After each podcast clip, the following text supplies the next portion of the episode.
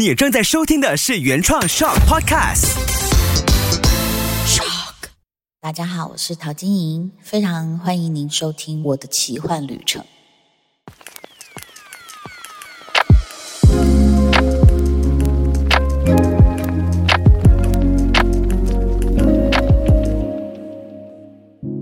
位听友，大家好，我是陶晶莹。今天讲到我的奇幻旅程第三集了。那么上一次讲到说我带着女儿回到上海，那个时候是。疫情最严重的时候，那么所有的这个海关啊，哦，还有这个检疫啊，都是非常的严格。回到我们住的小区之后呢，这个小区的居委啊，哦，还包括这个保安队长啊，其实大家都知道你回来了，然后要填的表格也很多，那么就是被关了，应该是十四天吧，在自己的家里。那接下来我就去南京露营了，那孩子就去上课。那因为只有我跟豆豆在上海，那孩子其实还好，上海有好朋友，就可以去他们家吃饭。一开始我是带豆豆跟我去南京的，那那个时候本来《最强大脑》这个节目呢，他们要派出九人八来接我们。那但是你知道，南京到上海如果坐的话，也是五六个小时。而且主要是我认识的王师傅呢，我觉得年事已高，不适合开长途哦。但是他们怕我们旅途中会有这个被感染的危险哦。但事实上，我后来坐那个动车，我觉得其实一点都不危险，是因为人非常的少，然后再来大家都有健康码。那个时候就是如果你在上海呢，你确定隔离，然后你也检疫过，嗯，那你就申请一个健康码。但是你只要离开了一个城市，比如说我接下来要到南京，我就要申请另外一个健康码。所以是控管的非常严格，我反而觉得那个旅途是安全的。那录了一集之后呢，豆豆说无聊，我又把他送回上海，让他去住在同学家，然后我又继续回南京录影。那一直到把这个那一季的最强大脑录完，然后豆豆也差不多一个毕业典礼要告一个段落的时候，我仍然记得那天是从南京回到上海已经是半夜了，但是我要搬家的箱子还没有整理好。那为什么要搬家呢？因为疫情开始严重，然后豆豆也毕业了。我们本来去上海就是读国际学校，那也是要开始放暑假了，所以就要搬回台湾这样子。那也把房子退租。那结果呢？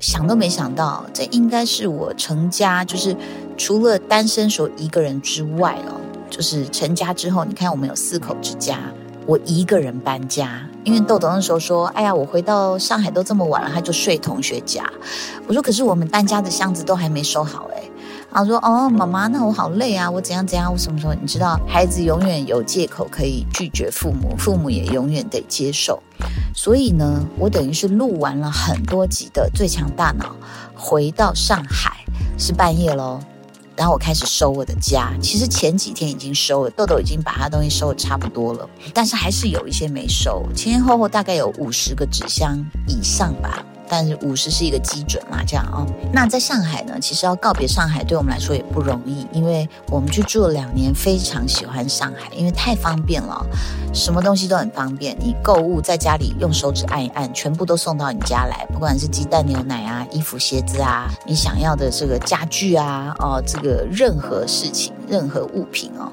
都很快速就可以送到你住的地方。那当然，因为你知道买的时候很容易嘛，你真的要打包，你就开始觉得，Oh my God，就是怎么那么会买啊？包括像是鞋子，我就发现鞋柜深处好像有一个凹槽，一直挖不完我那些鞋子。那然后大型家具当然搬不动了，就送给房东了。那然后还有像是我有很多的，就是比如说书房里的呀，啊这个或者是床啊什么的，就给了上海的一个朋友。那要带走的就是一些自己的衣服、鞋子啦，小孩的篮球啦、玩具啦等等这样子。那我就发现要搬一个家真的很难，尤其是我录完影大半夜一个人在那里封箱收东西，我觉得我快崩溃。但是你只能往前哦，这种时候有点像是。好像是不是去爬山那种感觉？你已经爬到一半了，你没办法回头啊！你就是要攻顶了，你知道然后你已经很累了，你也没办法回头。明天就是要把所有箱子送出去啊！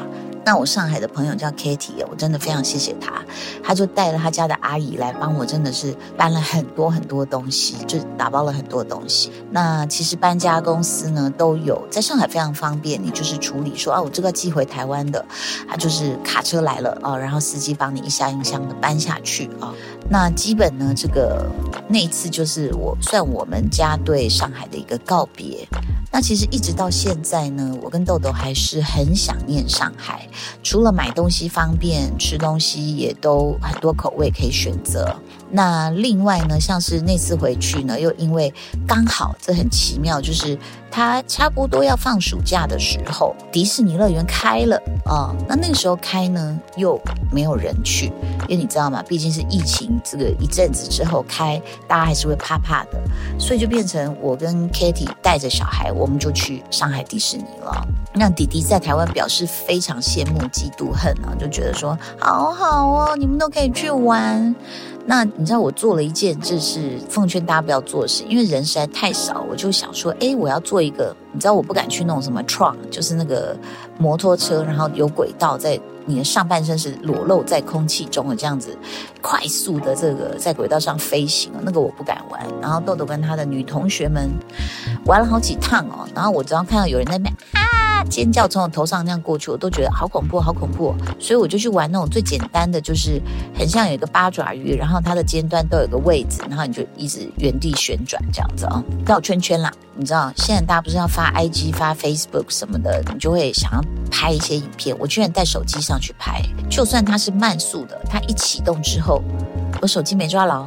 手机就飞出去啦，然后那段影片我我现在找不到，我可能得准确的找到那一年的暑假前。那但是当时呢，手机就掉下去，然后听到那个游乐园里面的工作人员说：“啊，有这个游客的手机从上面飞下来了，请大家不要带有手机上去啊。”那后来呢，这个一落地呢，我赶快就跑跑向工作人员，他说：“这你的吗？”他说：“那你证明给我看，那就是手手指指纹开锁。”那开了，他说：“哦，好，还你。”很神奇耶，因为我的手机可能是平飞出去，然后又因为有保护套，所以它完全没有受损。我到现在都还有在用。它是从一个快速旋转离心力的那个游乐器掉到地上这样子。然后后来我看那个影片很好笑，就是跟大家讲话讲一讲就哇，然后那个画面就是咻，就这样很像那个一个太空船这样发射，然后离开。从某个星球这样咻，很快的这样离开，我就觉得我实在是太二百五了，怎么会做这种事啊？但是在那个迪士尼里面，你就觉得说，疫情期间又开放了一下下的那个乐园，真的很像是我们包场哦，因为没有什么人，然后就是我跟 Katy，然后带着几个小女孩在那里尖叫啊，然后就是以前最热门的你要排一两个小时，现在就是一遍又一遍的重复去玩了，我觉得非常的神奇。那当然呢，从那个下车的地方走到里面呢，哇，好大一段路哦。其实到乐园，不管是 Disney 啊，或者是这个 Universal Studio 啊，其实都好像去践行的。你的腿要非常有腿力，从你停车的地方到真正的园区，前面都还经过很多商店跟餐厅哦。你知道我以前单身的时候，第一次到东京的迪士尼的时候，我根本不知道那里还不算进乐园，所以我就一直买，一直买，一直买，一直买。后来买到呢，你胸前抱的两大袋都是铁盒饼干、铁盒糖果，然后一些什么发箍啊、发夹什么，你就发现你根本不能玩呢。我怎么会先去买东西呢？因为那时候真的没经验，所以又只好再找这个 locker，然后把它放进去，然后才去排队玩。这样，其实说真的，我觉得要不是为了陪小孩哦，我应该不会再去乐园，因为我觉得好累哦，就是光是走那么久的路，然后呢，什么都很大声。呃，游行很好玩，因为游行你可以就是坐在路边看就好了，可以看到以前陪他们看的动画人物啊，Buzz Lightyear 啊，巴斯光年呐，哦，还有这个 Woody 呀，你就会觉得哇，他们变成人走在路上了这样哦。然后香港的迪士尼，我是觉得 size 最好，因为它不会那么大，然后进去玩一玩就回家了。所以我真的觉得乐园很累哦，对我来说，就是大部分时候也是要带小孩，小孩还小的时候，就是我们去过一次加州的迪士尼，LA 的，在 Anaheim 啊，一样就是要排队排队，然后又太阳就晒得很灼人呐。然后呢，我们在排那个 Cars，因为小时候呢，弟弟他就是看了那个 Lightning McQueen，他就觉得啊。我要去看他闪电麦昆这样，然后就为了排那一个赛车，我们排了应该超过九十分钟。然后呢，还好我们想到包包里有洋芋片拿出来吃。你知道我们前后那些老外看我们有洋芋片是多么羡慕吗？我觉得我都好像听到他们吞口水的声音。那我甚至有点想要开始叫卖，就说要不要买一片 一片吗？好啦，三片算你一块美金。那可是你真正玩到，当然很好玩。我觉得那个 Lightning McQueen。是我觉得最好玩的，就是对我这种怕速度怕高的人来说啦，他赛车的那个速度你会觉得是快但安全的，但是你就是排九十分钟玩不到三分钟就下来啦，你就觉得哎呦，好想回家躺在沙发上哦。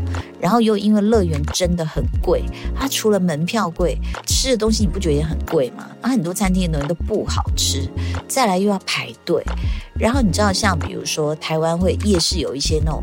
投篮游戏啊，就是你会觉得它的篮筐高度或者是远度都还蛮有人性的。你知道我们到那个加州 Disney 啊，我的妈呀，哎，那个篮筐又高又远，我心想说，你 NBA 的来都未必会投得进哎。而且比如说我们拿球要去打倒那个啤酒罐那种游戏，你在台湾夜市大概五十块吧，就会拿三颗球。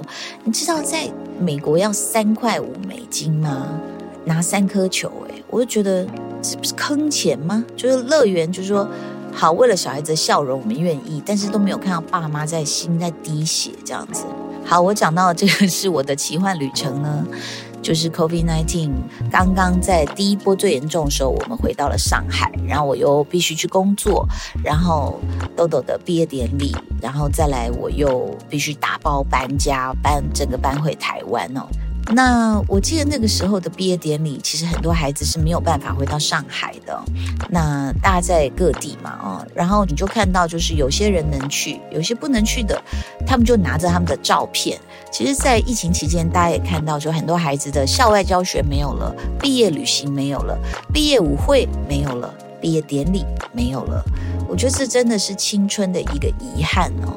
而且你知道，有些学校它叫来学校的同学拿着。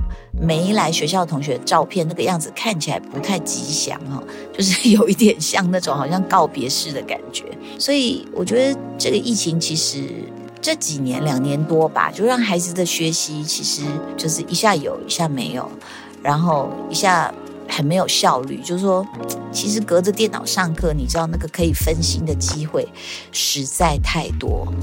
那但是还好，我觉得豆豆有回去跟他同学告别。那对我来说，我们到后期最常去的一条路，好像叫红泉路吧。靠近虹桥机场那里的韩国街哦，因为他那时候一个最好的朋友叫耶九，他就住在那附近。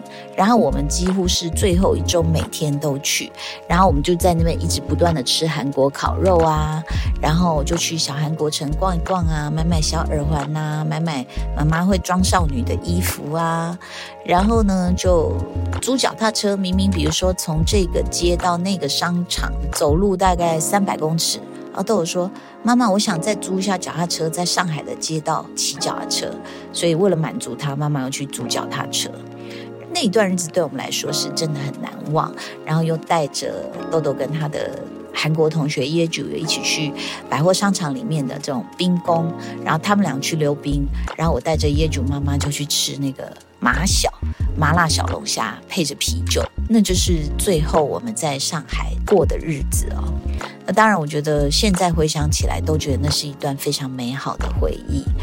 然后告别上海，对我们来说，我是真的很舍不得。包括我们常合作的司机王师傅，然后呢，还有我的邻居台湾太太朋友们，我还充了很多钱在浦东我们住的地方有一个叫 Jamaica Blue 的这个咖啡店。我现在这个手机里面还有很多钱是他的会员哦。我非常想念那里的幽静，还有那里。